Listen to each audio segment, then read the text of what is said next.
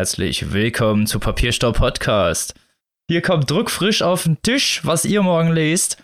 Pfundweise, tretet näher ran. Alles gibt's hier: Literatur, Autoren, Bücherseiten äh, und alles, was mit Wörtern zu tun hat. Wie immer mache ich das natürlich alles hier nicht alleine. Darf meine lieben Mitpodcasterin begrüßen. Und zwar zuerst die liebe Maike. Hallo. Und die liebe Annika. Hallo. Und natürlich auch mit am Start. Zwei Trotteleinge, danke. Und der liebe Robin. Hey. Hallo. Ja, haben wir uns wieder schön hier zusammengefunden. Wie jede Woche eigentlich. Also jede zweite. In der Konstellation zumindest. Und ja, diese Woche haben wir sogar vier Bücher mit am Start. Das heißt, hier geht's hoch her heute. Ein Buch mehr als sonst. Ich meine, da beschwert sich, glaube ich, keiner. Und deshalb haben wir uns überlegt, dass wir das Vorgeplänkel natürlich etwas reduzieren müssten heute. Ich weiß, tut mir leid. Viele sind jetzt bestimmt enttäuscht. Aber dafür gibt es so viele gute, neue und auch nicht so gute neue Bücher auf die Ohren. Immerhin. Passend dazu wollen wir mit unserem Vorgeplänkel einsteigen. Denn das Thema ist Podcast-Struggle im Endeffekt. Und zwar äh, in diesem Fall speziell um Bücherbestellungen wollten wir mal sprechen oder Neuerscheinungen, wie wir uns die aussuchen. Und ja, wie es auch teilweise etwas schwierig ist, von außen zu erkennen, ob das dann vielleicht in den Podcast passt und ob einem das gefallen wird und da dran zu kommen und dann noch Platz dafür im Portfolio zu finden. Ganz genau. Wir sind ähm, unter anderem nämlich darauf gekommen, jetzt auf dieses Thema, weil wir gerade eben, bevor wir sozusagen mit der Sendung angefangen haben, haben wir uns schon mal überlegt, wie wir die nächste Sendung gestalten, die wir zusammen bestreiten. Und mal geguckt, was sind da so für neue Neuerscheinungen dabei in den nächsten Wochen, Monaten, was haben wir vielleicht schon gelesen, was haben wir vielleicht inzwischen auf dem Zettel. Und äh, ja, haben uns daran orientiert und bis ja, Juli, glaube ich, war es, jetzt auch schon mal so grob vorgeplant, welche Bücher wir euch da präsentieren können. Genau, wir haben nämlich eine laufende Goodreads-Gruppe, eine interne, wo wir alle immer einstellen, welche Neuerscheinungen interessant aussehen. Da ist auch viel dabei, was man schon auf Englisch lesen konnte. Da hat man schon ein besseres Gefühl dafür, ob das in den Podcast passt oder nicht. Ähm, auch deutsche Sachen, die interessant aussehen, wird da in der laufenden Liste gesammelt und dann wird es quasi in die Podcast-Daten, die uns zur Verfügung stehen, reingebastelt. Vollkommen richtig. Mhm. Und teilweise ist es natürlich auch so ein bisschen Magie, äh, als dass da ja einige Bücher dabei sind, von denen wir wissen, dass sie erscheinen werden, gerade die auf Deutsch, die man eben vorher noch nicht in die Hände bekommt, bevor man das Rezensionsexemplar anfragt.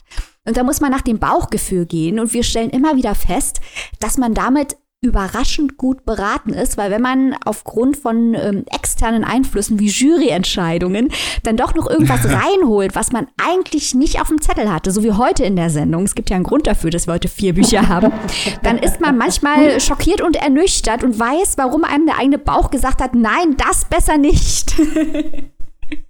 Ganz genau, ganz genau. Ja, das werden wir euch heute dann noch im Laufe der Sendung näher erläutern, was genau die liebe Maike damit jetzt gerade gemeint hat. ja, genau. Aber wie es schon gehört hat, wir gehen da meistens nach Bauchgefühl. Und gerade wenn man natürlich Neuerscheinungen vorstellen möchte, muss man natürlich sich durch die Programme der ganzen äh, Verlage wühlen. Und dann einmal wirklich, wenn die Vorschau rauskommen, das ist zweimal im Jahr, einmal Frühjahrs- und einmal Herbstprogramm, dann einmal wirklich alles von vorne bis hinten durchschauen und gucken, was passt und was man denn gerne vorstellen möchte sich dann was raussuchen, was natürlich wirklich da ein bisschen Arbeit beinhaltet und hinterher doch echt zu Platzproblemen führen kann. Ich finde es auch selber immer ganz faszinierend, dass einige Kriterien sich ja bei uns abzeichnen. Dass wir zum Beispiel sagen, wir wollen junge Debütanten haben, wir wollen Literatur aus der ganzen Welt haben, wir interessieren uns immer für politische Romane, wenn sowas rauskommt. Aber manche Sachen, da könnte ich auch gar nicht erklären, warum ich jetzt gesagt habe, okay, lass uns mal äh, dies oder jenes ausprobieren. Da bin ich manchmal selber, ich bin da manchmal selber überrascht, warum ich mich zu manchen, das ist wie bei Menschen. Zu manchen Menschen fühlt man sich hingezogen, man weiß gar nicht so genau warum.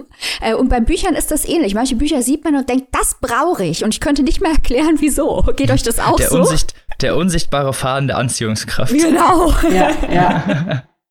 Das kommt natürlich durchaus schon vor, das stimmt, ja. Das ist ja manchmal wie so ein Lichtblitz, der einen eilt, dann sieht man das liest die Thematiken oder sich den Klappentext durch und ist sofort verliebt. und passend dazu, um jetzt mal direkt zum ersten Buch überzuleiten, eins dieser Bücher, die wir so sehr geliebt haben oder wo uns von Anfang an eigentlich klar war, dass das auf jeden Fall in unser Metier total gut reinpasst und das bestimmt zu interessanten Diskussionen führen wird, ist Hawaii von Debütautor Chihan Acha. Äh, das ist gerade erst erschienen beim Hansa Verlag und Acha ist ja bisher eigentlich noch recht unbekannt. Ist 1986 äh, geboren und hat Rechtswissenschaft in Heidelberg studiert, äh, wohnt in Heilbronn und hat unter anderem Bücher über Hip-Hop und Fußball geschrieben. Sachbücher, wohlgemerkt. Und jetzt der erste Roman. Genau, und das ist hier der erste Debütroman. Und es geht um seine Heimatstadt Heilbronn. Um genauer gesagt um das Viertel Hawaii, was äh, hingegen der äh, positiven Konnotation des Wortes, weil man bei Hawaii natürlich immer an Tropen denkt, an Palmen, an Strand, ein Problemviertel ist. So würden das wahrscheinlich jetzt äh, Sozialwissenschaftler bezeichnen. Es spielt über den Zeitraum von ungefähr drei Tagen, also von Donnerstag bis Samstag. Genau, Protagonist und alleiniger Erzähler dieser Geschichte ist Kemal, 22 Jahre und war nach dem Abitur in der Türkei äh, und hat für einen relativ renommierten Fußballverein gespielt, als Profifußballer. Nach einem Unfall, der, ja, sagen wir mal, etwas doof verlief, wo er auch, äh, ja, an dem er auch selber schuld war, wo das Ego etwas übergeschwappt ist, äh, hat er eine Fußverletzung und kann seitdem nicht mehr Fußball spielen. Ähm, er ist gerade erst wieder nach Heilbronn zurückgekehrt und ja, muss sich halt wieder in sein Viertel einleben, trifft halt seine Freunde, seine Eltern. Ja, seine Eltern sind natürlich seit seiner Rückkehr ein bisschen hinter ihm her, äh, dass er sich einen Job suchen soll und als er dann nach Hause kommt, drängt ihm sein Vater auch direkt ein Bewerbungsgespräch auf. Ja, jemanden aus, aus deren Gemeinde und den er irgendwie kennt und ja, hat es bereits arrangiert und drängt Kemal dazu, dahin zu gehen. Und äh, ja, nachdem seine Mutter ein bisschen auf ihn reinredet, stimmt Kemal dem zu und trifft sich mit Typhoon. Der leitet eine Zeitarbeitsfirma und vermittelt vor allem Putzjobs. Kemal soll als äh, im Büro eingestellt werden und schon als er den trifft, ja, merkt er, ist er schon nicht unbedingt angetan von der Person Typhoon, denn wie sein Name schon sagt, ist das halt so ein ja, sehr allglatter Geschäftsmann, äh, dicke Rolex um die, ums Handgelenk, äh, schmierige Frisur und generell halt einfach so ein sehr, sehr unangenehmer Typ. Kemal ist schon ziemlich abgetan von ihm, muss aber natürlich das Bewerbungsgespräch durchstehen, weil er das seinem Vater versprochen hat und hört sich natürlich auch erstmal an, was er anzubieten hat. Und ja, generell merkt man schnell bei Typhoon, Empathie ist bei ihm nicht so wirklich das, was ihn antreibt als Lebensziel. So Geld ist das, was vor allem wichtig ist und so ist auch sein ganzer Charakter und ja, Kemal ist von diesem ganzen Geschäft nicht unbedingt angetan und will da eigentlich auch gar nicht arbeiten. Später, nach diesem Bewerbungsgespräch, sucht, besucht er seine besten Freunde Hakan und Emre. Die sind schon seit Kemal als Junge nach Heilbronn gezogen ist, befreundet und ja, das sind halt so seine besten Kumpels, die halt auch in dem Viertel wohnen, schon seit längerer Zeit. Und die berichten ihm, dass man Bewerbungsgespräche bei Typhoon meistens nur bekommt, wenn man auch Geld dafür bezahlt. Das heißt, sein Vater wird wahrscheinlich Geld für dieses Bewerbungsgespräch alleine schon bezahlt haben, wodurch man natürlich dann auch schon sieht, was für Mittel nötig sind, um überhaupt an ein Bewerbungsgespräch zu kommen. Äh, gerade weil ja, weil Kemal sein Abitur abgebrochen hat und jetzt natürlich als gescheiterte Existenz zurückkommt, keine Ausbildung hat und äh, keinen richtigen Abschluss. Und ja, die Eltern sich natürlich deswegen auch Sorgen machen, aber es halt auch schwierig ist, irgendwie Fuß zu fassen. Das ist das, worum es in dem Roman generell auch viel geht, um ja, die kulturelle Abgrenzung von Mitmenschen. Und zwar so, dass äh, ja, Kemal natürlich mit seinem Namen alleine schon äh, ein gewisser kultureller Hintergrund angeeignet wird, der ja oft von außen gesehen oder von sozialen Standpunkt aus eine sehr schlechte Basis hat. Ich glaube, es existiert immer noch sehr viel latenter Rassismus und äh, dieser Roman spiegelt das halt sehr gut wider, dass, äh, wie gesagt, Kemal halt auch schon keine Ausbildungsstelle kriegt oder dass es dann schwierig wird und seine Eltern dann für ihn irgendwas regeln müssen. Ähm, er wird da von dauernd von Leuten angesprochen, wo er denn herkommt und auf seine äh, Herkunft auch angesprochen und äh, es wird auch immer suggestiert, dass er nicht zu diesem Land gehört, dass er kein Deutscher wäre, obwohl er ja in Deutschland geboren sind und auch seine Eltern ja schon Deutscher sind und ihm eine Kultur äh, oder ihm einen Charakter aneignen, der halt nur durch Vorurteile existiert und nichts anderes als ja billige rassistische Ressentiments äh, beinhaltet. Und das ist das, was in dem Roman sehr gut wiedergespiegelt wird. Und das bildet halt auch die, diese Leitthematik des Buches, dass man aus der Sicht von Kemal, der natürlich äh, jetzt in diesem Fall in Anführungsstrichen der Ausgestoßen ist, dem hier dauerhaft Grenzen aufgezogen werden und äh, dauerhaft irgendwelche Ideologen, Ideologien entgegenprallen. Und um mal so narrativ ein bisschen zum Schluss zu kommen, weil mehr darf ich eigentlich bei dem Buch nicht so wirklich erzählen, weil es hat nur 250 Seiten. Leider muss man in dem Fall sagen. Es geht vor allem um Kemal, äh, wie er ja, seinen Weg in Heilbronn findet, wie er mit sich mit seinen Freunden trifft und vor allem halt auch wie ja das ganze Sozialgefüge da, mit wem er befreundet ist und dann hat er noch eine Ex-Freundin namens Sina, dessen Verlassen er sehr bereut und der dann immer wieder hinterherläuft und die auch im Gegensatz zu ihm extrem privilegiert ist und in einem Bungalow wohnt neben der Villa ihrer Eltern, also wirklich extrem privilegiert. Und wie sich das Ganze so zusammenfügt, weil das Ganze hat da ein fulminantes Finale, wo die ganzen vorhin angesprochenen Thematiken nochmal äh, schwer aufgegriffen werden und schlussendlich zu einem brennenden Fokus zusammenführen. Stichwort narrative Eskalation, so wie wir das ja immer fordern. Auf jeden Fall äh, check. Und alleine dafür lohnt sich das schon. Es ist ein unglaublich interessantes, tolles Buch. Unglaublich persönlich und einnehmend geschrieben. Ich habe selten ein Buch gelesen, was trotz ungeschönter, nicht extra aufpolierter lyrischer Sprache so eine greifende Essenz beinhaltet wie dieses Buch. Die Charaktere sind echt, die Gespräche sind lebendig und alles wirkt unglaublich äh, farbenfroh. Also quasi wie, wie man sich Hawaii vorstellt. Farbenfroh, Blumengrenze. Ja, so ist Hawaii natürlich nicht. Nein, so ist seine nee, Beschreibung. Nee, seine, seine Beschreibung ist Blümerand. Es geht natürlich bei ihm viel, weil er sich ja in der ähm, deutsch-türkischen Community rumtreibt. Anders zu dem, was man sonst so in deutschen Roman liest. Sind wir mal ganz ehrlich, die meisten deutschen Romane also spielen irgendwo in Berlin und handeln von irgendwelchen Christians oder irgendwelchen Helmuts. Und dieser Roman beleuchtet eine Kultur, die sträflicherweise immer noch von vielen Deutschen als nicht deutsch angesehen wird. Und es geht generell auch um diese peinlich normative Betrachtungsweise von was ist deutsch und was ist nicht deutsch. Ja. Dann sind wir mal ganz ehrlich, diese Immigration, also Immigration gibt es seit keine Ahnung wie viel Dekaden. Immer. Und äh, sowieso schon immer. Und jemanden von seinem Land auszuschließen, nur weil er einen anderen kulturellen Hintergrund hat, ist immer scheiße und rassistisch. Und das trägt sich aber bis heute weiter, diese Vorurteile und auch diese Abspaltung, diese unnötige Abgrenzung, die eigentlich gar nicht existieren muss, weil moderne Kultur immer international ist und es auch das gehört zu Deutschland. Iran und Shisha-Bars und egal, was ihr davon nehmt, was man sonst so als Vorurteil der türkischen Gruppierung zurechnen würde, ist genauso deutsch wie Schrebergärten und äh, alles andere auch. Äh, Sandalen mit Socken tragen. also ich, ich finde das, find das total spannend. Ähm, also für mich ist Hawaii dann quasi irgendwie so ein bisschen, auch wenn es ein trauriger Anlass ist, das Buch der Stunde. Weil, wenn ich mhm. das ganz kurz erwähnen darf, ähm, äh, diese, dieser Terroranschlag da in Hanau vor ein paar Tagen, da habe ich jetzt genau. am Wochenende einen äh, Kommentar gelesen, ich glaube, das war in der Süddeutschen, ich bin mir nicht mehr ganz sicher, ähm, wo das halt sehr moniert wurde, dass äh, dieser, diese Attacke, diese, diese Tat äh, immer so mit Fremdenhass betitelt wurde, ne? wo die Leute auch gesagt haben, nein, da geht es halt eben nicht um Fremde, da geht es um Menschen, die in keine Ahnung wie vieler Generation halt schon in Deutschland leben und allein dadurch, dass man das dann als Fremdenhass bezeichnet und nicht einfach als Rassismus, was es ja ist, ähm, ja, gibt man halt dieser Personengruppe gleich wieder so einen fremden Touch in Anführungszeichen, ne? was ja auch eher ausgrenzt ist als. Vollkommen richtig, was du sagst, hast ein sehr aktuelles und brisantes ja, Thema beinhaltet. Ja.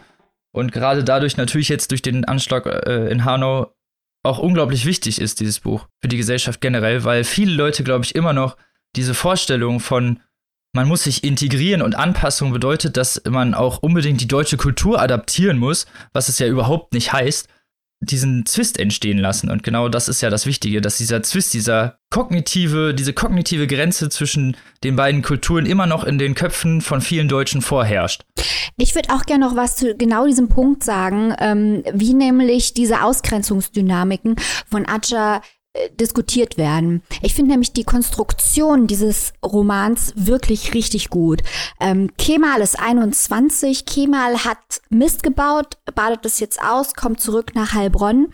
Das ist ein ein Held und ein Anti-Held. Das ist ein wahnsinnig sympathischer Protagonist, der ähm, ganz trockenen Humor hat, äh, für, für den man die ganze Zeit quasi die Daumen drückt. Man möchte, dass er äh, äh, ein Ziel findet, dass er bekommt, was er sich wünscht, weil er sucht ein neues Ziel im Leben dadurch, dass er seine Fußballkarriere verloren hat. Und der Roman ist, wie Robin eben schon angedeutet hat, ja so konstruiert, dass er eigentlich die ganze Zeit durch Heilbronn driftet.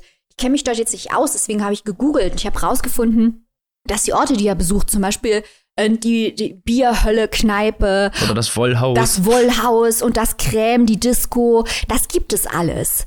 Und äh, die Straße, in der Kemal wohnt, die hieß früher Adolf Hitler Allee. Also all diese, das alles war über Heilbronn, das gibt es alles wirklich.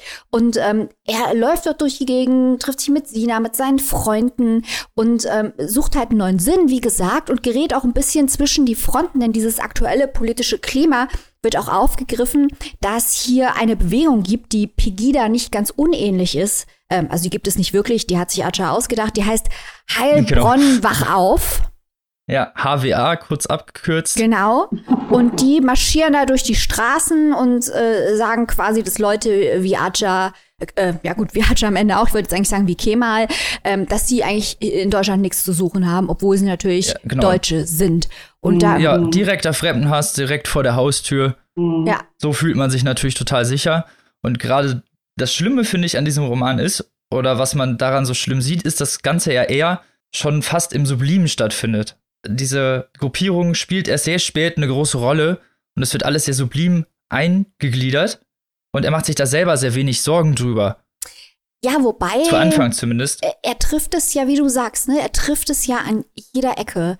Die Leute, die in, in Bars anpöbeln, das sind am Ende dieselben, ähm, die da mitmarschieren genau. und die in den Bierzelten das Wort führen. Das sind dieselben.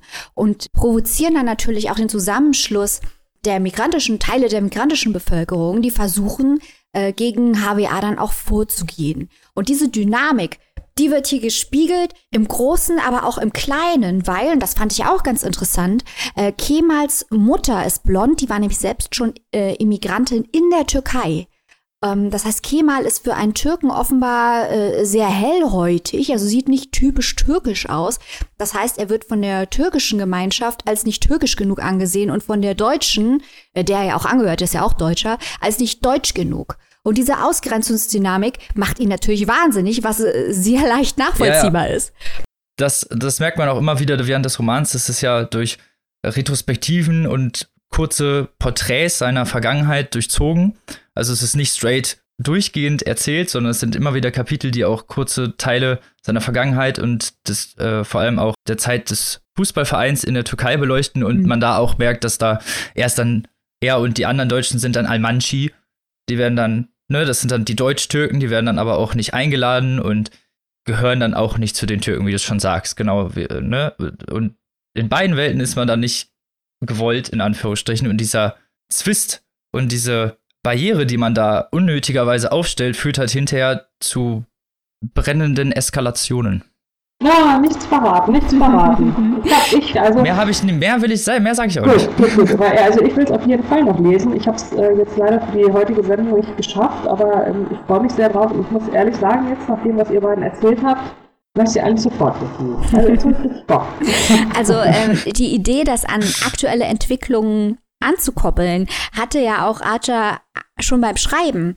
Denn er weist ganz offensiv hin auf den Polizistenmord von Heilbronn, ein mhm. Schauplatz. Der NSU. Genau, ja, der NSU, ja, ja. wo Michelle Kiesewetter ermordet wurde, auf der Theresienwiese in Heilbronn. Und das ist auch ein, wichtig, ein sehr wichtiger Handlungsort. Und das ist kein Zufall, dass dieser Handlungsort für die Konstruktion des Romans eine so große Rolle spielt. Cool, wow.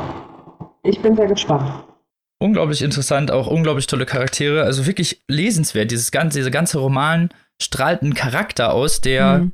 ja irgendwie finde ich aktuelle Literatur teilweise ein bisschen abhanden kommt. Das letzte Mal habe ich diese Art von zynischem, bitterem Realismus äh, in Angela Lenas Werke gefunden.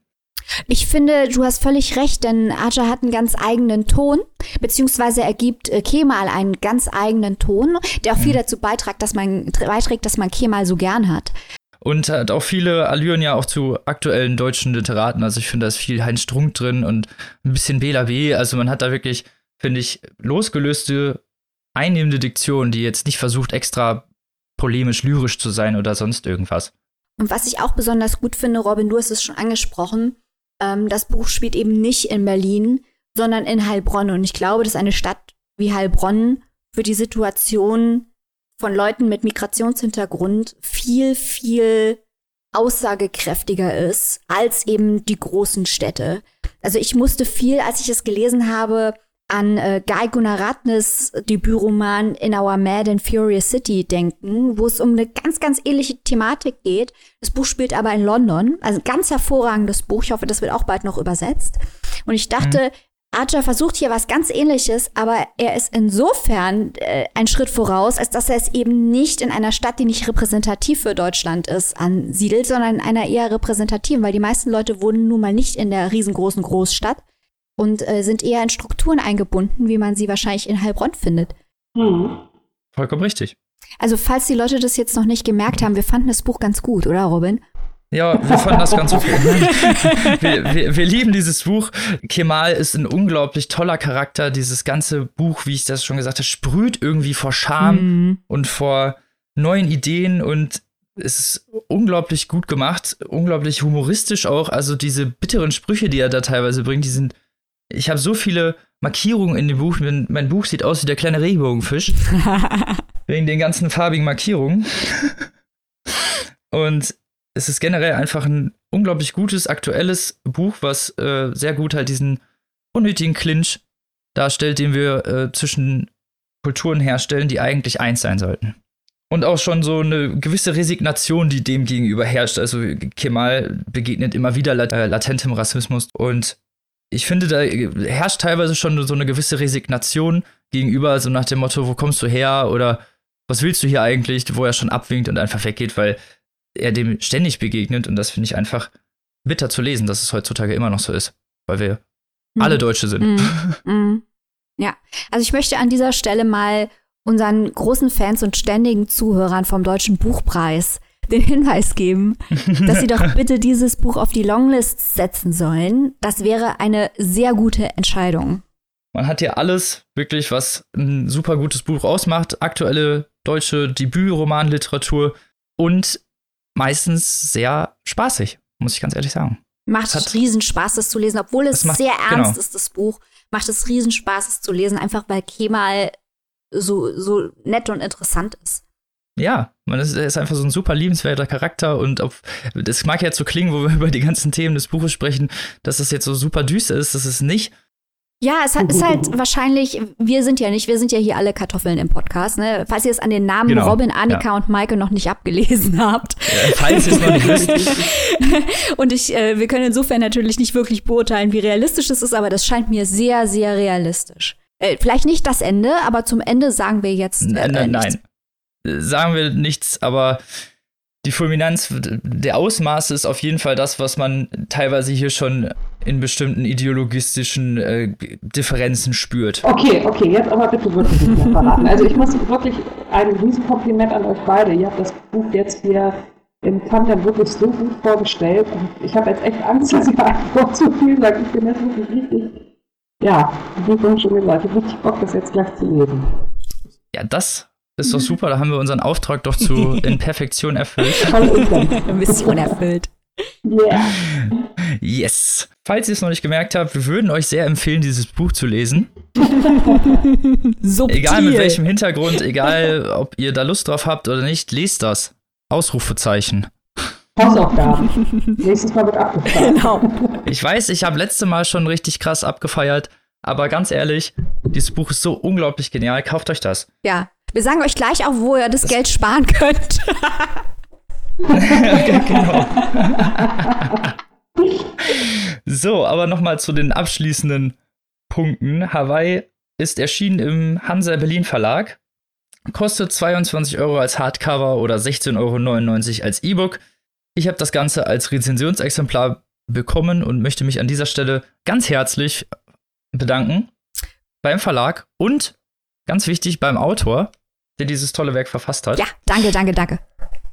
Und vielleicht, wenn wir die Gelegenheit haben, weil wir sind ja auf der Buchmesse in Leipzig, äh, können wir ja schon mal verraten, werden wir ein Interview mit dem guten Herrn Atscher führen und investigativ herausfinden, was ihn zu seinem Roman inspiriert hat. Wenn die 30 Minuten lang beglückwünschen und feiern und drücken, ob er will oder nicht. Ja, dann genau. habe ich jetzt ja noch einen Grund mehr, das Buch so schnell wie möglich zu lesen. Vollkommen richtig. Und ihr solltet das auch tun. Und so viel zu meinem Werk. Kommen wir von einem kleinen Stadtteil in Heilbronn nach Nordirland und dem nächsten Buch, und zwar Maikes, mit Milchmann. Da bin ich jetzt auch sehr gespannt. Ja, und zwar. Aber du bist dran. Danke. und zwar stelle ich mich hier heute einer ganz besonderen Herausforderung. Äh, und zwar ist es ein Buch, das ich für literarisch wertvoll und gelungen halte, das mir aber rein subjektiv nicht gefallen hat. Ich versuche jetzt, dem Buch gerecht zu werden, indem ich seine zahlreichen Vorzüge äh, herausstelle und dann sage, warum mein persönlicher Geschmack mich jetzt nicht unbedingt zu diesem Buch hinzieht. Aufgepasst. Aber das ist doch der Inbegriff von konstruktiver Kritik. Ja, das klingt richtig spannend. Ich bin sehr gespannt. Ich gebe alles, Leute. Also, erstmal hier die ganzen Lorbeeren für dieses Buch. Dieses Buch hat den Man Booker Prize 2018 gewonnen. Ist äh, das erste Buch aus Nordirland, das überhaupt diesen Preis gewonnen hat. Die erste Frau, die damals seit langem wieder gewonnen hatte. Äh, es hat den National Book Critics Circle Award 2018 gewonnen. Es hat den Orwell Prize 2019 gewonnen. Alle haben es abgefeiert, außer mir. Und ähm, es ist auch ein Buch, das ein sehr, sehr wichtiges Thema anspricht. Und zwar geht es hier um etwas, das man in England und äh, Irland als The Troubles kennt, also den Nordirland-Konflikt. Das ist ein äh, Konflikt, der bürgerkriegsähnlich war zwischen 1969 und 1998 hat sich das ab abgespielt. Und wir merken ja auch heute in der Brexit-Diskussion, Stichwort Backstop und Grenze zwischen Irland und Nordirland, dass das immer noch eine große Rolle spielt. Kurze Rekapitulation, worum geht es überhaupt in diesem Nordirland-Konflikt? Ähm, es ist ein Konflikt, äh, in dem es sich darum dreht, dass sich die englisch- und schottischstämmigen Protestanten zoffen mit den irisch-nationalistischen Katholiken. Es geht also darum, ob jetzt Nordirland zu England gehören soll oder zur Republik Irland, also zum Rest von Irland. Es ist also ein Konflikt mitten in Europa, der sich an Konfliktlinien entlang der Ethnie, also äh, englisch, schottisch oder irisch und entlang der Konfession protestantisch, katholisch abzeichnet. Und Anna Burns, die Autorin von Milchmann, ist in Nordirland aufgewachsen. Sie wurde 1962 in Belfast geboren. Ähm, sie gehört zur katholischen Seite in diesem Konflikt, wurde mit, äh, ist mit sechs Geschwistern aufgewachsen. Und als sie 14 war, starb zum Beispiel ein Freund von ihr im Kugelhagel. Und sie hat an der eigenen Haut erlebt, was es bedeutet, in so einem Konflikt gefangen zu sein als junger Mensch. Und äh, Burns sagte zum Beispiel in einem Interview, dass sie bei dem dritten toten Freund angefangen hat, nichts mehr zu fühlen. Einfach weil so viele Leute gestorben sind, auch um sich selbst zu schützen. Und genau um dieses Phänomen, nämlich eine junge Frau zu sein, gefangen in diesem Konflikt, in, darum geht es in Milchmann. Also ein sehr wichtiges Thema.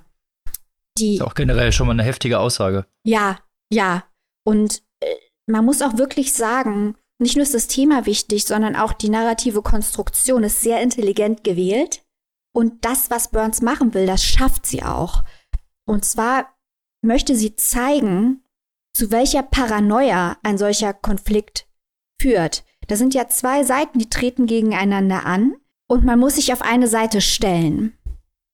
Anna Burns zeigt, wie diese Paranoia die eigene Gemeinschaft dann auch durchdringt, weil niemand mehr dem anderen traut, weil man permanent nachweisen muss, dass man die richtige Meinung vertritt, dass man gegen und für die richtigen Leute ist, mit wem man sich verbindet. Es werden Gerüchte gestreut. Es ist einfach eine, eine sehr, ein oppressives Klima, in dem man sich befindet. Und man wird kategorisiert nach der eigenen Zugehörigkeit und Funktion in einem solchen extremen Konflikt.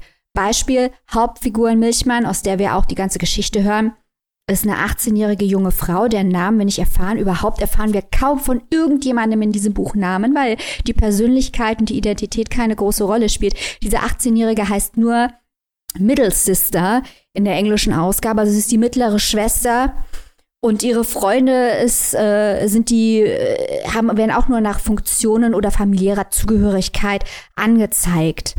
Und der Milchmann, der Titelgebende, ist nicht etwa ein Milchmann, sondern das ist auch nur ein Codename für einen 41-jährigen verheirateten Mann, der dem Paramilitär angehört und der ihr nachstellt. Sie versucht also den ganzen Roman über, diesem Milchmann, der sie belästigt, zu entkommen. Aber da Milchmann auf der gleichen Seite steht wie sie und eben wichtig in dieser paramilitärischen Vereinigung ist, ist es recht schwer für sie, äh, sich gegen ihn zu wehren. Sie versucht also die ganze Zeit, unsichtbar zu bleiben, sich aus allem rauszuhalten. Sie läuft überall rum und liest beim Gehen. Sie flieht also aus der Realität, die sie umgibt und die für sie wahnsinnig schwer zu ertragen ist. Und sie versucht den Gerüchten zu entgehen, die gestreut werden über sie und Milchmann und dem sozialen Druck, ähm, der von ihr verlangt, sich permanent zu positionieren, der von ihr verlangt, sich zu verheiraten und zwar auch mit den richtigen Leuten zu verheiraten, der von ihr äh, verlangt, in ein bestimmtes Raster reinzupassen, weil einfach der Konflikt für irgendeine Form der Selbstentfaltung überhaupt gar keinen Platz lässt aufgrund der Gewalt. Hier geht es ums Überleben und nicht darum, was sie sich vom Leben wünscht. Wie macht das jetzt Anna Burns narrativ? Und hier fangen jetzt meine Probleme an. Wir sind permanent, genau wie unsere Hauptfigur, in der Gedankenspirale gefangen. Ihre Gedanken drehen sich permanent im Kreis. Sie versucht, dem, was sie um sich herum sieht, zu entkommen. Aber es geht natürlich nicht. Und sie kommt nicht raus aus den Ängsten, die sie hat und den Befürchtungen, die sie hat. Und alles, was sie wahrnimmt, wird abstrahiert, indem die Leute eben keine Namen haben, indem Einschätzungen sich immer an politischen Konfliktlinien orientieren. Und diese Paranoia, die befällt einen irgendwann als Leser selbst. Das ist natürlich als narratives Verfahren extrem erfolgreich, wenn man schon seit 30 Seiten, nach 30 Seiten denkt, um Himmels Willen holt mich hier raus. Aber das Ding ist halt nach 30 Seiten nicht vorbei. Das Ding hm, hat halt ja, leider, wie viele Seiten? Sehr viel mehr Seiten. Also leider 452 Seiten. Ui.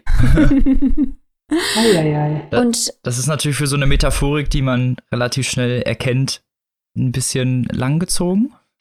Ja, ja. Also man ist, auf der einen Seite ist es natürlich genau das, was Burns will. 452 Seiten fragt man sich zusammen mit der Erzählerin, wer könnte hier ein Verräter sein? Wer unterstützt die richtige Sache? Wer beugt sich den Gruppenstandards und wer tut das nicht und mit welcher Entschuldigung? Wer ist hier eigentlich ein Spion? Wem kann ich vertrauen? Permanent 452 Seiten. Es ist eine Art von gemeinschaftlicher Neurose, die durch den konstanten Ausnahmezustand, in dem sich alle Figuren befinden, befeuert wird.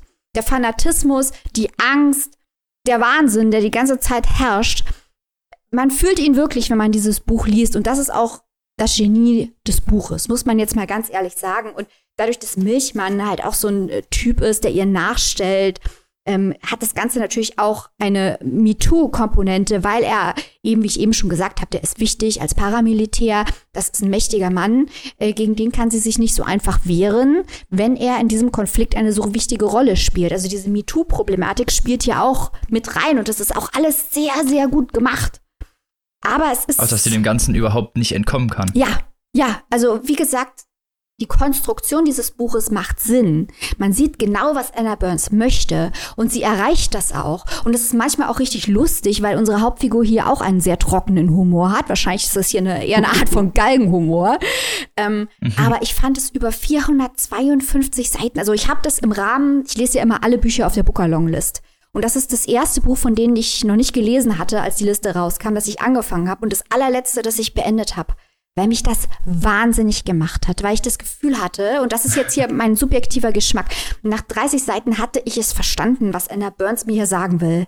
Aber es ging weiter und weiter und weiter und weiter. Es war einfach, es war einfach zu viel für mich. Aber ich möchte halt auf dieses Buch nicht draufhauen, weil es ist ja den Leser, dem Leser diese Erfahrung zukommen zu lassen, ist ja das Ziel der Autorin. Insofern alles richtig gemacht, aber meine Literatur ist das nicht. Ähm, also ich habe zwei Fragen, ähm, die mich auch nochmal interessieren würden an dem Buch. Und zwar äh, die erste Frage bezieht sich auf ähm, das, was du im Vorfeld erzählt hast, diese ganze, äh, der ganze Hintergrund mit dem Nordirland-Konflikt und so weiter und so fort. Spielt das im Buch an sich eine Rolle, beziehungsweise wird es durch das Buch erklärt? Oder ähm, würdest du mir eher empfehlen, äh, dass ich mich da vorab, wenn ich da jetzt sage, ich bin da gar nicht so im Thema drin, dass ich mich vor da, vorab vielleicht mal über Wikipedia kurz schlau lese oder ähnliches? Würde ich auf jeden Fall empfehlen. Auch weil diese abstrakten Bezeichnungen der Figuren und Situationen ähm, sich nur erschließen, wenn man weiß, worum es in diesem Konflikt geht. Also ich glaube, wenn man davon gar keine Ahnung hat, ist man da verloren. Es wird auch nichts erklärt. Mhm. Mhm. Okay, das ist ja dann ein wichtiger Hinweis an der Stelle. Und ähm, die zweite Frage, die ich habe, ähm, du hast es ja beschrieben, die mittlere Schwester, ja, ne? ja. So, so wird sie genannt, von, äh, von dem Milchmann bedrängt wird und dann später halt auch an, ähm, unter diesen Ängsten.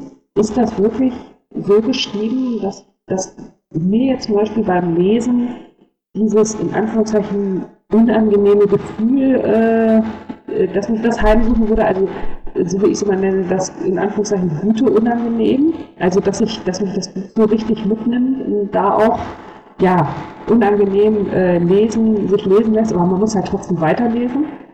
Ich Wisst ihr, was ich meine? Ich glaube, ich weiß, was mhm. du meinst. Und ich glaube, das ist auch genau der Punkt, wo sich meine Meinung von der von vielen äh, anderen Rezensenten unterscheidet. Weil viele Rezensenten fanden das faszinierend, dieser narrative Strudel, in dem man reingezogen wird, aus dem es keine Kommen gibt. Auch äh, die Komik der Ausdrucksweise, die, die einzelnen Szenen, ähm, die permanent auf, auf äh, äußere Beschreibungen zurückgreifen, die immer wieder, wenn es um Individualität geht, zurückschrecken, weil alle quasi nur als Funktion wahrgenommen werden.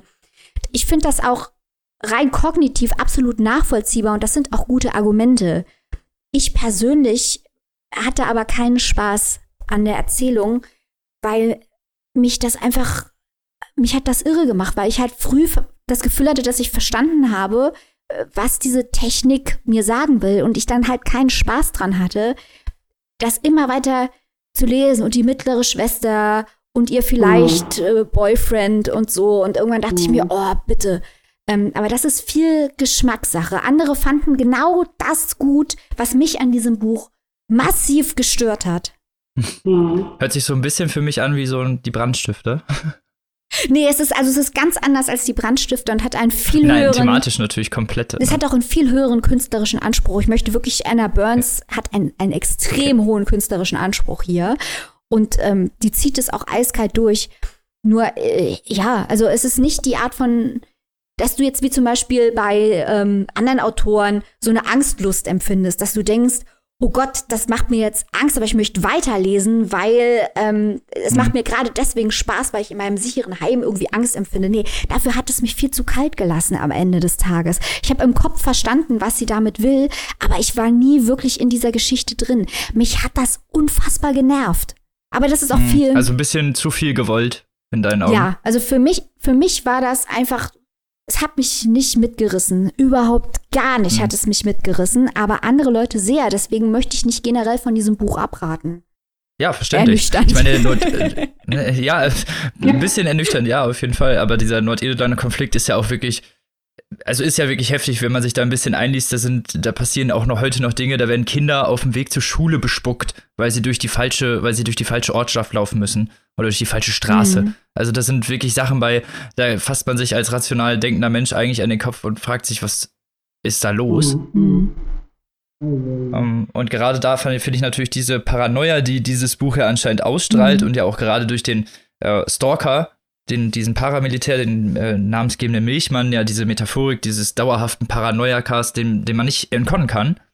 Sicher, äh, also zumindest äh, anhört, als wäre, als wäre es spannend oder könnte zumindest äh, metaphorisch und narrativ spannend sein, aber ja, wenn die Umsetzung leider nicht so brillant ist. Ich muss dazu nur sagen, ich habe das Buch nicht gelesen, also ich sehe keine Meinung, sondern, sondern ähm, ich beziehe mich jetzt auf das, was Maike gesagt hat und äh, ja, also, dann ist es natürlich schade eigentlich, ne? Gerade bei in, in, in, äh, in Anbetracht so wichtiger Thematik. Ja, es ist halt wirklich auch viel, glaube ich, Geschmackssache. Also ich habe die englische ähm, Originalversion gelesen. Ich lese euch hier mal einen Satz vor aus der deutschen, der auch gut widerspiegelt, was ich eben wortreich versucht habe zu erklären. Da heißt es dann zum Beispiel in dem Buch, der Tag, an dem Somebody McSomebody eine Pistole auf meine Brust richtete und mich Kätzchen nannte und damit drohte, mich zu erschießen, war der gleiche Tag, an dem der Milchmann starb. So, das ist, finde ich, wenn man das als einzelnen Satz liest, faszinierend, aber das ganze Buch ist so. Also das ganze Buch. Man, so, muss es, man okay, muss es ja. mögen. Ja. Es klingt wirklich ein bisschen überladen, muss ich zugeben. Ja, also ich bin auch ein bisschen skeptisch, aber ich glaube, ich wäre bereit, äh, dem Milchmann eine Chance zu geben. Ich würde auf jeden Fall raten, sich zumindest mal äh, einen Textauszug, und es gibt eine Leseprobe auf äh, der Seite des Kleck-Cotta Verlages, sich das auf jeden Fall mal anzuschauen und zu überlegen, ob das nichts für einen wäre, weil das ist ein, ein hochintelligentes, anspruchsvolles Buch, das mir nur halt zufällig nicht gefallen hat. Ja, Maike, dann erzähl doch mal, wo, wo kann man den Milchmann quasi bestellen? Damit er nicht nur zweimal klingelt. Also wenn ihr wollt, dass der Milchmann zu euch kommt, aber Vorsicht, der hat vielleicht eine Pistole dabei, ähm, dann könnt ihr das machen beim Klett-Cotta Verlag. Das kostet dann 25 Euro, ist aber auch wirklich ein schönes Buch, muss man dazu sagen. Ganz auffällig schön gestaltet. 452 Seiten, äh, übersetzt von Anna-Nina Kroll. Ja, Ja, und super. da, mit sehr vielen Preisen ausgezeichnet. Und kann man ja selber dann mal schauen, ob das einen vielleicht sehr persönlich narrativ nicht ganz so nach unten zieht. Ich würde mich sehr freuen, wenn Leute das lesen und es gut finden und denen das mehr gibt, als es mir gibt, weil manche Sachen sind auch einfach nur persönlicher Geschmack. Genau. Das kann ja immer mal vorkommen. Und auch beim nächsten Werk werden sich die persönlichen Geschmäcker hundertprozentig scheiden. Nicht unsere, aber bestimmt die sagen. von anderen Rezensenten mit uns. Ähm, und zwar kommen wir jetzt zu dem wohl diskussionsreichsten Buch der letzten und nächsten Folgen. Und zwar Power von Verena Günther. Güntner. Münchner, genau, genau. Ja. Ähm, ja, ich glaube, du kannst jetzt verraten. Äh, Power ist sozusagen das Buch, äh, das jetzt noch als viertes in die Sendung ganz aktuell reingerutscht ist. Ne? Also wir sind ja hier am Puls der Zeit ganz vorne mit dabei. Weil äh, der Titel nämlich zum einen jetzt in der vergangenen Woche oder vorletzte Woche erschienen ist, relativ äh, neu, und zum anderen, weil er auch unter anderem für den Preis der Leipziger Buchmesse nominiert ist. Richtig, so sind wir nämlich auf das Werk aufmerksam geworden. Und dachten euch, dachten uns ja, investigative Arbeit müssen wir natürlich direkt Power einplanen. Außerdem dachten wir natürlich, da geht es um Märchen, da geht es um Kinder, da geht es um eine Parallelwelt. Dachten wir, Raffaela Edelbauer Alarm. Her damit. Vollkommen richtig. Ja, und dann? Und dann kam das. Und dann kam das, ja. Also, ähm, weiß ich nicht, Maike, soll ich kurz anfangen? Sehr gerne. Okay, also Maike hat es gelesen, ich habe es gehört. Und ähm, Ich habe reingeschnuppert. äh, Robin hat reingeschnuppert, ja, sehr schön in dem Zusammenhang übrigens die Wortwahl. Ähm, also es geht äh, in diesem Buch um äh, ein, eine Dorfgemeinschaft in einem namentlich nicht näher bekannten Dorf, in einem kleinen. Ähm, ja, da sind so ungefähr 200 Menschen in diesem Dorf und einer dieser Menschen ist Kerze. Kerze ist ein elfjähriges Mädchen, das wird laut äh, Klappentext als, als selbstbewusst äh, und ganz höflich und so weiter beschrieben. Ähm, ich natürlich auch da wieder nur meine ganz persönliche Meinung. Ähm, ich fand Kerze also von Beginn an sehr anstrengend. Äh, so möchte ich es mal formulieren. Ähm, Nett formuliert. Genau, und äh, Kerze nimmt einen Auftrag an, nämlich von einer Nachbarin von der alten Hitschke, ist der Hund verschwunden, Power. Und äh, die Hitschke macht sich also große Sorgen, sie möchte ihren Hund wieder haben und weil Kerze halt ne, das wichtige Mädchen von nebenan ist, nimmt diesen Auftrag an und äh, fängt halt an, den Hund zu suchen. Und das Ganze bekommt dann relativ schnell so eine Eigendynamik, äh, ja, so ein bisschen Rattenfänger von Hameln mäßig, äh, schließen sich Kerze dann die Nachbarskinder der Reihe nach an und äh, diese Gruppe Kinder mutiert dann mehr oder weniger zu einem Hunderudel oder Wolfsrudel oder wie auch immer man das nennen will. Also die machen da knallhartes Canines Bootcamp, so möchte ich sagen. ähm, die müssen also auf allen Vieren laufen und, und Wasser aus dem Napf äh, schlabbern, bis hin zu sich gegenseitig am Po riechen. Ich muss es leider einmal aussprechen. Äh, Fetischohren werden sich jetzt aufstellen. Äh, ja, das möchte ich in dem Zusammenhang gar nicht in diese Richtung. Also wir sprechen jetzt von Kindern. Es ist also wirklich, ich weiß nicht, ähm, alles sehr skurril und äh, ja, irgendwie so nach gefühlt äh, einigen Wochen fällt dann den Erwachsenen im Dorf auf, na nur die Kinder sind ja gar nicht mehr da, was ist denn da passiert? Und, nach ähm, einigen Wochen? Ich hatte irgendwie, Michael, korrigiere ich hatte irgendwie den Eindruck, dass die bei dieser einen Versammlung, ja, Mensch, die Kinder sind jetzt da dran von weg, wir müssen was unternehmen. Ich weiß gar nicht, also dieses Buch, das ist für mich ein Rätsel in einem Enigma mit sieben Siegeln in okay, einem also vielleicht tue ich dem Buch da auch Unrecht, vielleicht sind es, nicht kein, äh, sind es keine drei Wochen, dann möchte ich mich an dieser Stelle entschuldigen. Auf jeden Fall, ähm, ja, die Eltern. Ich wollte nur mal nachfragen. Genau, die Eltern äh, wollen dann halt äh, ja, ihre Kinder halt wieder haben oder wiederfinden, weil die sind dann halt mehr oder weniger in den Wald gezogen.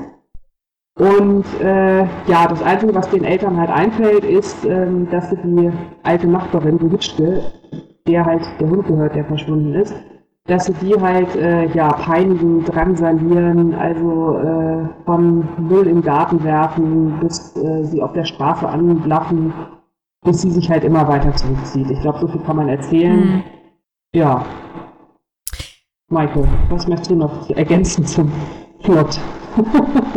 Äh, ich, also äh, mein, äh, erstmal vorneweg. Ich wollte das gut finden. Verena Günther wollte ich gut finden, eine junge Autorin. Wir wollten das alle ja, gut ja, finden. Ja, ja, ich möchte nur nicht, dass das heißt, wir wollen hier irgendwie abhaten oder irgendwas, gar nicht. Ich habe versucht rauszufinden, worum es da geht. Ich bin gescheitert. Ähm, vielleicht fange ich mal so an und versuche aufzuzeigen, welche Themen ich in diesem Buch erkannt habe. Was mir gut gefallen hat, ist, äh, wie du gerade schon angesprochen hast, Annika, dass hier äh, viele Motive, Märchenmotive verwendet werden, um eine Form der Gesellschaftskritik zu übeln. Denn Kerze, klar, ist ein, ist ein kleines Licht, ne? Und die zieht dann in den Wald und sucht äh, den Hund, der Power heißt. Ne? Die Kinder gehen in den Wald und suchen die Macht. Hm.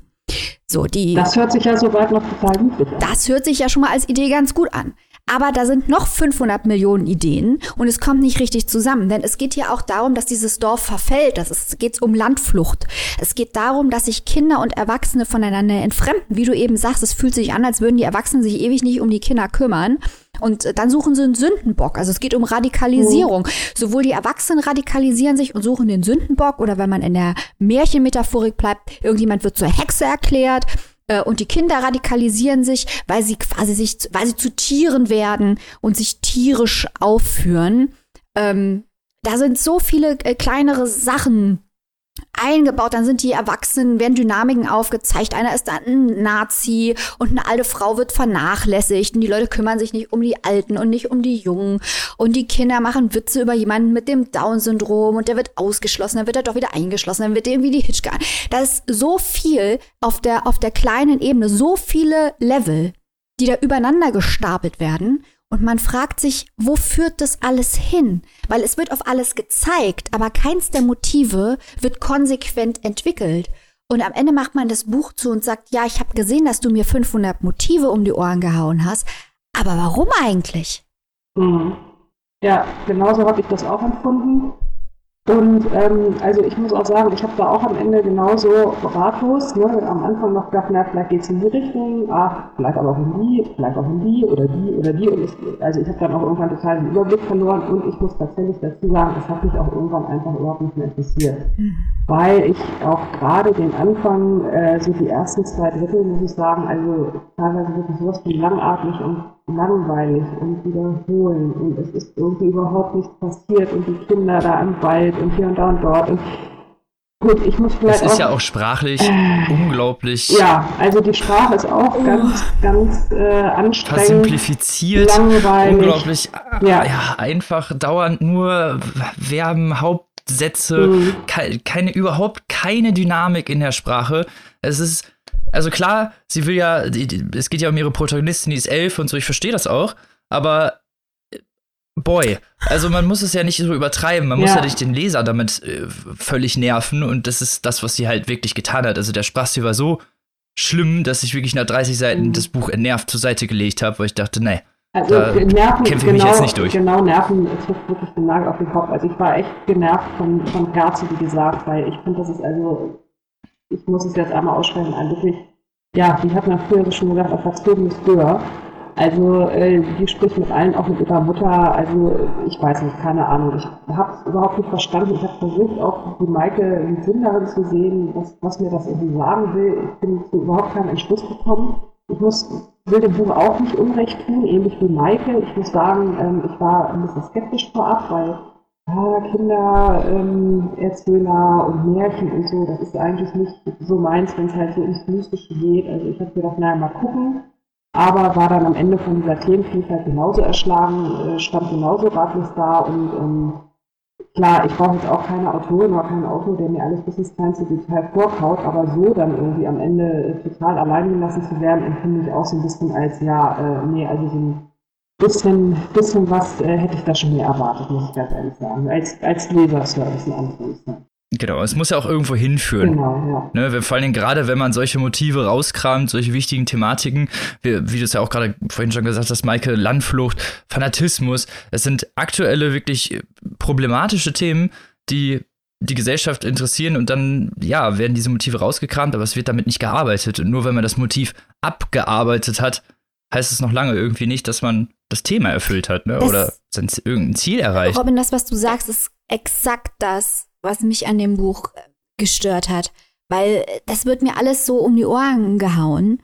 Ähm, die Motive werden genannt und sie werden nicht ausgearbeitet. Weil ich denke mir, zum Beispiel, alte Leute werden vernachlässigt. Okay, das wird kurz erwähnt, dann ist es wieder weg. Dann geht es wieder um die Landflucht, dann geht es wieder um die Radikalisierung. Und man fragt sich, man denkt sich, ja, das gibt's alles, ist mir auch bewusst, aber was machst du denn damit?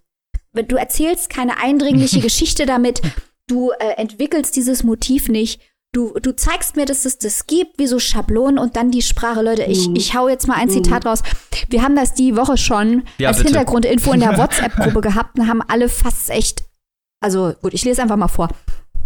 Es ist alles also aus Sicht, wie Robin eben schon gesagt hat, von Kerze, die elf Jahre alt ist, was ein Stück weit vielleicht die Sprache erklärt. Da heißt es dann zum Beispiel, denn sie schafft das, schafft das alles schon allein. Sie braucht ja niemanden außer sich. Sie hat ja schließlich sich, auch Mama, aber vor allem sich. Und sich haben bedeutet ja nicht, nichts zu haben. Und ihr reicht das auch. Denn bei sich, da weiß sie, woran sie ist. Da weiß sie immer, fast immer, was kommt. Da, 200 Seiten davon und ich möchte mich entleiden. Es tut mir leid. Nur, wie gesagt, ja, nur Hauptsätze, alles unglaublich einfache, versimplifizierte Polemik halt an einigen Stellen auch, ganz ehrlich. Also das, das ist, das artet halt dann wirklich schon in billige Pamphletisierung aus. Also bei mir war es tatsächlich so, dass ich während des Hörens ähm, so einzelne Motive aufgegriffen habe im Kopf und äh, an Bücher gedacht habe, wo ich diese Motive schon mal gelesen habe, aber ja, besser umgesetzt, herausgearbeitet sozusagen. Ja, mich hat sprachlich hat es mich auch äh, erinnert an zwei Bücher, um das ein Stück weit zu relativieren, die auch hoch gelobt worden sind, äh, von, mit denen ich aber auch sprachlich gar nichts anfangen konnte, nämlich Helene Hegemanns Jage zwei Tiger, auch eine sehr eigenwillige Sprache, und Jakob Noltes Schreckliche Gewalten, extrem eigenwillige Sprache, hat äh, mit diesem Buch gemeinsam, dass ich das Gefühl habe, dass hier was ausprobiert wurde, was aber nicht funktioniert hat. Es wurde ausprobiert, auf eine Art und Weise zu erzählen, die äh, konventionelle Erzählstrukturen überwindet. Am Ende ist das Ergebnis aus meiner Sicht aber vor allem prätentiös. Mhm. Ja, ja. Und hohl, leer Ja. vor allem dann. Ja. Ne? Also man will ja als Leser irgendwas aus dem Buch herausziehen, irgendeine Lehre Mhm. oder irgendwas mit nach Hause nehmen. Ja, Und- ich fühle mich da ja. auch ein bisschen allein gelassen und ähm, ja, äh, hätte ich ein bisschen noch mehr ja, Guidance erwartet sozusagen. Ich fühle mich da von der Autorin allein gelassen. Ja, wie ihr hört, wir waren alle nicht so wirklich begeistert. Wahrscheinlich würde ich jetzt auf jeden Fall für den Deutschen Buchpreis nominieren, weil wir so draufgehauen haben. Ja, könnte sein. Dann laufen wir hier amok. Wie gesagt, durchaus wichtige aktuelle Thematiken, aber so stumpf und irgendwie einfältig umgesetzt, dass wir nicht unbedingt empfehlen können, sich das zuzulegen. Falls ihr das trotzdem machen wollt, entgegen unserer weisen Entscheidung, könnt ihr das wo tun, liebe Maike? Könnt ihr käuflich erwerben beim Dumont Verlag. 254 Seiten hat der Spaß. und kostet 22 Euro. Und ähm, das Cover ist sehr schön, muss man jetzt mal sagen. ist so. Man soll ja immer mit was Positivem aufhören. Also das Cover finden wir ja. sehr hübsch. Ja, und das ist ja wieder eine tolle Überleitung, Robin. Mit was Positivem aufhören. Vollkommen richtig. und zwar kommen wir jetzt zum letzten Werk dieser Folge, dem vierten Werk. Und zwar äh, deinem, Annika. Genau, genau. Ähm, ich habe mitgebracht von Jessie Burton Die Geheimnisse meiner Mutter. Das ist ganz frisch erschienen letzte Woche und zwar am 17. Februar. Ähm, ja, und das äh, habe ich also jetzt in den letzten Tagen gelesen, auch ganz frisch und möchte euch wirklich, wirklich empfehlen, weil das hat mir echt gut gefallen. Das ist ein ganz toller, ähm, vielschichtiger Roman mit, wie ich fand, sehr, sehr ähm, toll umgesetzten und vielschichtigen Charakteren. Worum geht es? Also, ähm, zum einen hat, der, hat das Buch zwei Zeitschienen. Das spielt auf zwei verschiedenen, in zwei verschiedenen Zeiten sozusagen. Die beginnen mit äh, so einer Art kleinen Prolog in dem Jahr 1980. Da treffen wir Elise, die ist Anfang 20, ein junges Mädchen. Und äh, die lernt, äh, das ist eine absolute Zufallsbegegnung, ähm, Conny kennen, Constance, eine Schriftstellerin, die ist ein paar Jahre älter, Mitte 30 ungefähr. Und äh, ja, die beiden treffen, lernen sich durch den Zufall kennen, verlieben sich ineinander und äh, werden ein Paar. Das war sozusagen so eine Art kleiner Prolog. Die eigentliche Handlung setzt dann zwei Jahre später ein, 1982. Also die beiden, Elise und Conny, sind halt ein Paar. Und ähm, die Conny, die Autorin, die hat, arbeitet gerade an ihrem, äh, hat gerade ein Buch geschrieben oder hat ein Buch veröffentlicht, das ein ziemlicher Erfolg war. Und dieses Buch soll jetzt verfilmt werden in Hollywood. Und die beiden Frauen fliegen aus London, wo sie eigentlich wohnen, dann halt nach Los Angeles, um bei den Dreharbeiten anwesend zu sein. So, das heißt, ähm, da findet also auch mal ein krasser Ortswechsel statt. Ne? Also in L.A. wirklich äh, alles sehr klischeemäßig, da die Hollywood-Szene, ne? alles mit Illusion, Oberflächlichkeiten und so weiter und so fort. Und Lies, die junge Frau, die wie gesagt gerade am Anfang 20 ist, kommt damit so gar nicht wirklich richtig gut zurecht. Die ist also, ja, ein junges Mädchen, die, so platt sich das jetzt anhört, noch dabei ist, ihren Weg im Leben zu finden. Ne? Die ist jetzt halt seit zwei Jahren in ihrer vielleicht ersten richtigen festen Beziehung, dann auch noch mit einer Frau, mit einer Älteren, mit einer Berühmten, also das ist ja schon eine ganze Menge. Und jetzt sind sie halt in L.A. und Conny kommt gut damit zurecht. Ich finde das halt toll. Glitzer und Glamour und hier und da hast du nicht gesehen. Und Elise, wie gesagt, die sowieso äh, von Selbstzweifel geplagt ist, fühlt sich also von ihrer älteren Partnerin ein bisschen, ja, zurückversetzt, äh, fängt also an, ein bisschen eifersüchtig zu werden und ähm, es kriselt also in dieser Beziehung, bis es da tatsächlich am Ende zum großen Drama kommt. Also das ist die eine Geschichte, die ich erzählt wird. Die zweite Geschichte spielt 35 Jahre später, also ungefähr in der Jetztzeit kann man so sagen, und da geht es um Rosi. Rosi ist ja Mitte 30 und auch, was heißt auch, Rosi ist Mitte 30 und steckt irgendwie so ein bisschen im Leben fest. Ne? Also sie hat ist in einer längeren Beziehung, sie ist seit neun Jahren mit ihrem Freund zusammen, da geht es aber auch irgendwie wieder vorwärts und rückwärts. Der Freund, der möchte sich irgendwie selbstständig machen mit dem Foodtruck, das funktioniert aber auch nicht so richtig. Und wo sie selbst hat einen Job, ja, die kellnert so ein bisschen nebenbei, das ist aber auch eigentlich nichts, also es ist nichts in ihrem Leben, was sie so richtig erfüllt, so kann man das vielleicht sagen. Und das mag unter anderem auch daran liegen, dass Rosi eigentlich schon ihr ganzes Leben lang immer ja, ihrer Mutter hinterher trauert, die sie nämlich gar nicht kennt. Weil ihre Mutter hat Rosi verlassen, als sie noch ein Baby war und ihre Mutter war die Elise, also aus der anderen Storyline, junge, unsichere Frau. So, und jetzt verhält es sich so, dass Rosi durch Zufall von ihrem Vater erfährt, dass ihre Mutter mal was mit dieser Schriftstellerin Conny hatte. Und wie es der Zufall so will, ähm, Rosi versucht dann also Kontakt zu dieser Conny aufzunehmen, weil sie wirklich jedem Fetzen hinterherhechelt, der irgendwas sie über ihre Mutter erzählen könnte. Also ihr Vater hat nie was gesagt, bis auf diesen Hinweis jetzt halt. Und ähm, sie möchte also, ja, ne, wissen, wo komme ich her, wer ist meine Mutter, wer ist meine Identität und so weiter, die ganzen Fragen, die man sich halt stellt oder stellen mag, wenn man seine Eltern kennt oder seine Mutter.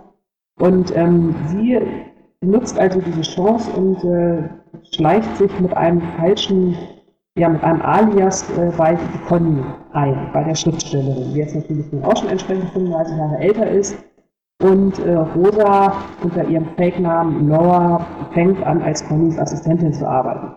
Das hört sich jetzt erstmal völlig weit hergeholt und skurril an, wird aber im Buch tatsächlich so erklärt, dass man es durchgehen lassen kann, wird auch nicht überaus gereizte Storyline, das muss ich vielleicht auch gleich mal sagen.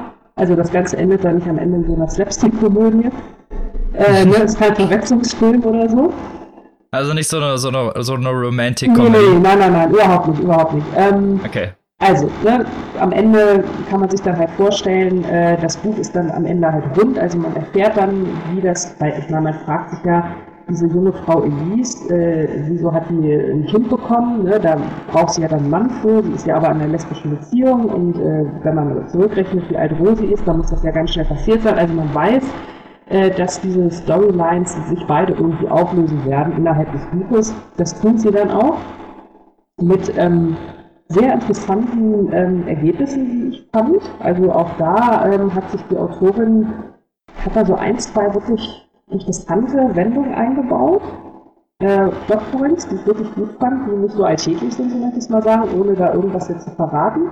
Aber dieses Buch ähm, behandelt also mit seinen beiden Storylines äh, ganz tolle Themen. Es geht halt um und Freundschaft. Rosi hat auch noch eine, eine beste Freundin, die wirklich ganz äh, reizend auch beschrieben ist. Die ältere Conny ist ganz, ganz toll. Also ähm, das fand ich total spannend, diesen Charakter in beiden Storylines zu erleben.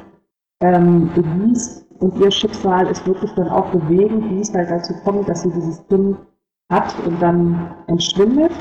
Und auch Rosi, die ja eigentlich die ganze Zeit nur auf der Suche nach sich selbst ist der das dann auch irgendwann auffällt, dass es halt nicht an ihrem Freund liegt und an ihrem Job und an ihrer Mutter, sondern tatsächlich äh, an sich selbst. Und das ist eigentlich auch so die Hauptbotschaft dieses Buches. Das finde ich auch ganz, ganz toll. Und ähm, naja, es geht natürlich auch um Liebe und Vertrauen, Betrug innerhalb von Beziehungen auch und natürlich das ganze Thema Mutter-Tochter-Beziehung. Ähm, zum einen aus Sicht der Mutter, zum anderen aus Sicht der Tochter, äh, Mutterschaft, ist Mutterschaft wirklich für jede Frau das Nonplusultra, jede Frau ist Mutter geeignet. Also es sind wirklich tolle, spannende, interessante Themen und ich habe beide Storylines gleich gerne gelesen. Also es war nicht so, dass ich dann irgendwie gedacht habe, oh, ich aber gerne bleiben. Also ich fand das total spannend, äh, parallel äh, sowohl die Geschichte von Elise als auch die Geschichte von Rosi ähm, durch dieses Bindeglied mit Conny Stück für Stück freizulegen. Also es hat mir wirklich ganz viel Spaß gemacht, das zu lesen. Und, als wenn das alles noch nicht genug wäre, taucht versteckt wie ein kleines Easter Egg in diesem Buch sogar noch eine dritte Storyline auf, weil nämlich Conny in der Jetztzeit ja ein Buch schreibt.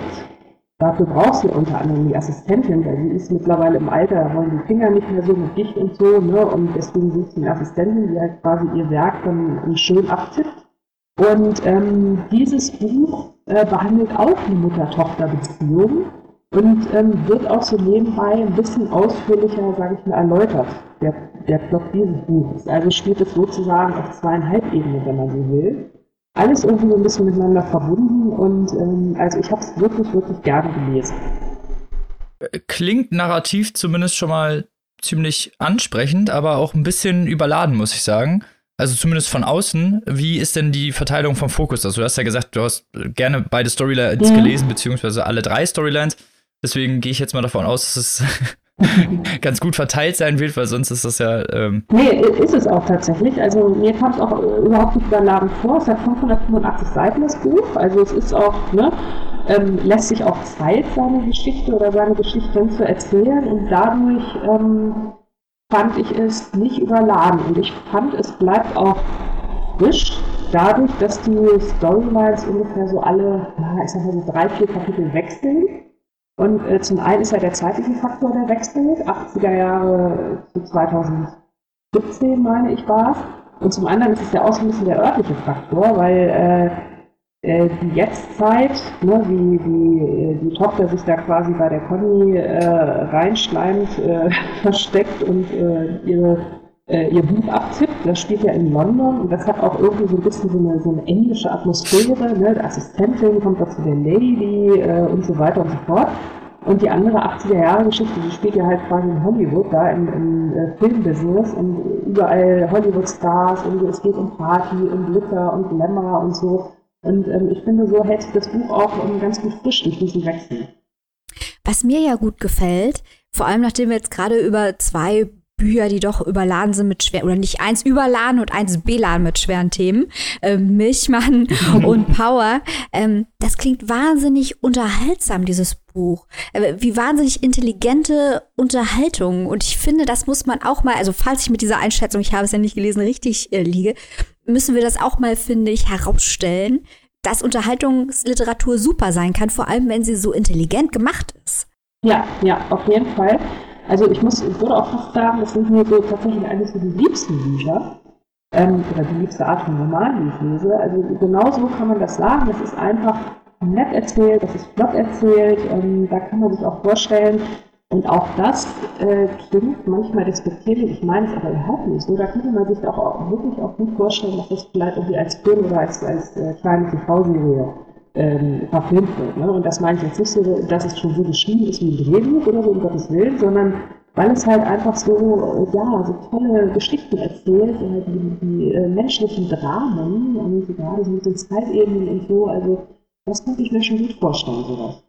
Klingt nach einem tollen Beziehungsroman. Ja. Und das dachte ich offen gestanden auch. Ich weiß nicht, ob es dir auch so ging, Robin, bei Hawaii. Da dachte ich auch zwischendurch, wenn man das verfilmen würde, das wäre so toll. Die ganzen Schauplätze, das ist alles so visuell ansprechend ja. und so intensiv. Und die Figuren sind so gut ausgearbeitet, dass man sich das einfach gut vorstellen kann und auch gerne angucken möchte, weil es einfach den Drive hat und äh, die Schauplätze hat, auch einen Film zu füllen. Wo wir gerade noch mal ganz kurz über Hawaii reden. Man kann nicht genug über Hawaii reden. Kurz. So, der, der Feuilleton, ich weiß jetzt schon, dass es hundertprozentig kommen wird, dass der ganze Feuilleton wieder von Migrationsliteratur spricht. Mhm. Das ist keine Migrationsliteratur. Das ist Gesellschaftsliteratur. Und da will ich einmal ganz kurz darauf hinweisen. Ja. Wenn wir gerade schon von der visuellen Präsenz reden und von welche Art von Klassifizierung hier welche Romane reinfallen. Was habe ich vorhin vergessen? Und da wollte ich mich jetzt schon mal äh, vor, im Vorhinein drüber beschweren, weil das wird nämlich passieren. Wir werden das im Auge behalten. Ja. Genau. Nee, aber dein Roman klingt wirklich spannend, interessant, auch gerade so auf die emotionalen äh, Menschlichkeiten mhm. bezogen ist es ja auch. Ja. Unglaublich toll, die Charaktere dann so lebendig zu sehen, weißt ne, sind wir mal ehrlich, ohne genügend äh, empathische Momente werden Charaktere ja eigentlich auch nicht im Gedächtnis gefestigt.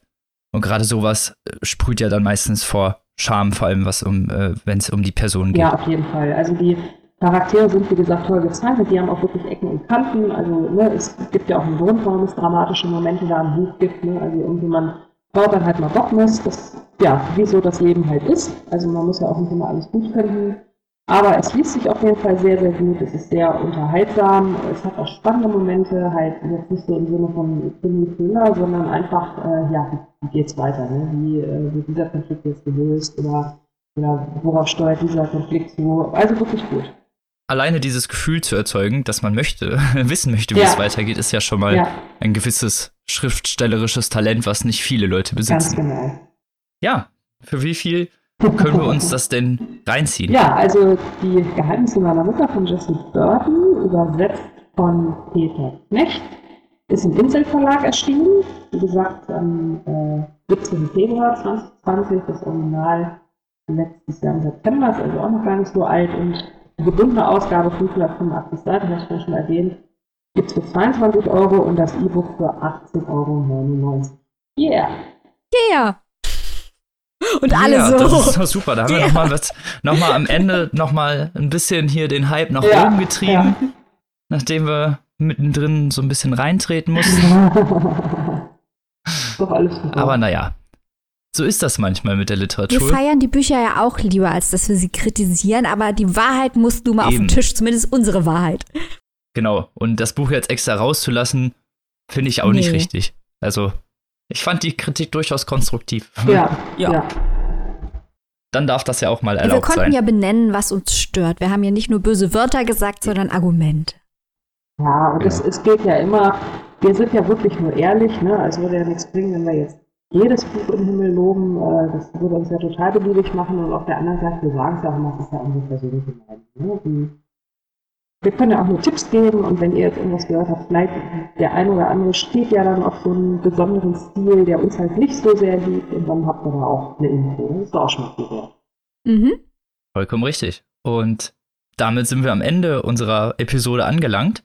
Ich hoffe, ihr konntet ein bisschen was daraus mitnehmen und natürlich äh, das, was wir durchaus empfehlen konnten, hoffen wir natürlich auch, dass wir euch da ein bisschen inspirieren konnten und vielleicht bald mit euch darüber diskutieren, weil das machen wir natürlich immer sehr gerne. Heißt, wenn ihr einzelne Bücher gelesen habt oder so, schreibt uns gerne auf Instagram an oder sonst irgendwo. Wir diskutieren immer sehr gerne. Und falls nicht, auch nicht schlimm. Und das nächste Mal, wenn wir uns treffen, sprechen wir ja über einen anderen Nominierten für den äh, Leipziger Buchpreis, den wir schon im Januar auf unsere Leseliste gesetzt haben. Und wehe, der enttäuscht uns. Wehe. Dann gibt's Schellen. Dann gibt's ja, ja. Und ob wir denn nächstes Mal Amok laufen müssen, das hört ihr dann. Bis dahin wünschen wir euch natürlich eine schöne Lesewoche. Hoffen, dass euch äh, die Bücher gefallen haben oder dass euch die Bücher noch gefallen werden. Ja? Hm. Und bis dahin, lest was Schönes und tschüssi. Tschüss. Tschüss.